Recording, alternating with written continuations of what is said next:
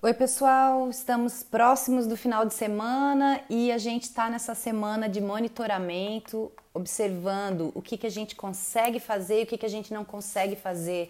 Falamos de algumas técnicas para agendar melhor, falamos de agendar a tarefa mais importante primeiro, falamos de fazer um agrupamento e falamos de categorizar agrupamento de tarefas simila, é, similares e falamos de categorizar as tarefas para que a gente não queira agendar um projeto inteiro, que é uma, um conjunto de tarefas, num espaço de 30 minutos, ou para que a gente não se sobrecarregue com um monte de novos hábitos, porque não vai dar para a gente fazer isso baseado só na nossa força de vontade, certo?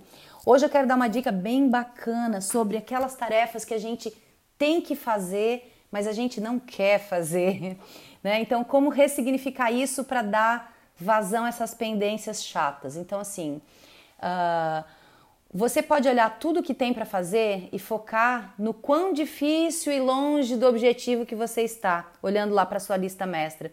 Vai parecer para você que é muito tempo envolvido para fazer aquilo. Você pode olhar o que você tem para fazer e focar em todos os detalhes que compõem aquilo tudo. Também vai parecer muito tempo envolvido. Você pode até ter alguma iniciativa e começar baseado na força de vontade, mas na hora que você quebrar alguma promessa dessa programação da sua agenda, que você essa promessa que você fez consigo mesmo, você vai gerar uma emoção negativa e vai parecer que é uma sensação assim de falhei, né? E que eu preciso consertar. Então, a minha agenda parece estar sempre falhando e aí vai parecer também que é muito tempo envolvido. Então, como que a gente faz para sair dessa pegadinha? Então, ao, ao invés de focar no que eu tenho que fazer e essa sensação do muito tempo envolvido, eu devo focar no porquê. Por exemplo, por que, que a gente leva os nossos filhos para a escola todos os dias? Por que, que a gente trabalha? Por que, que a gente faz o que a gente faz? Então, no nível da atividade que você tenha lá na lista mestra, que você quer trazer aqui para a sua agenda do dia seguinte, para o seu plano do dia seguinte, observe o que está envolvido nessa tarefa. Então, vou dar alguns exemplos bem simples. Por exemplo, eu lavo a louça todos os dias. Pô, uma atividade que eu não gostaria de fazer, mas eu faço por quê? Para manter a minha cozinha limpa, para que meus utensílios estejam utilizáveis para uma próxima refeição. Por que, que eu faço isso?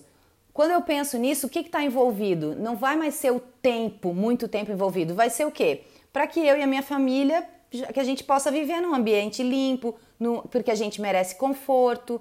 E aí, qual é a emoção que eu começo a criar em mim mesma quando eu penso nisso?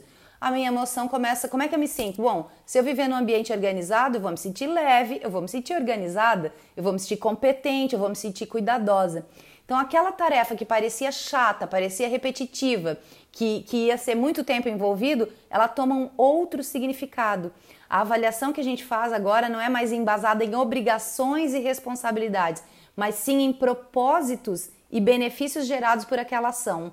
Ou, caso eu não faço aquela tarefa, qual é o, o, a ausência de benefício que eu vou ter. Tá? Então, na prática, o que, que a gente faz? A gente olha para a lista mestra e vê quais são as tarefas que estão ali relacionadas e pergunta por que, que eu tenho que fazer isso?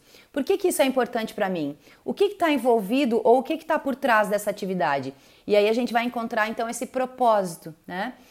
Depois a gente pode pensar o seguinte: quando eu conseguir esse propósito, que sensação que esse propósito vai me gerar? Que estado emocional eu vou atingir? E aí então a gente consegue ressignificar aquela tarefa que estava emperrada, que estava né, incomodando, a gente começa a ressignificar e trazê-la com mais facilidade para nossa lista, para nossa agenda, plano do dia seguinte.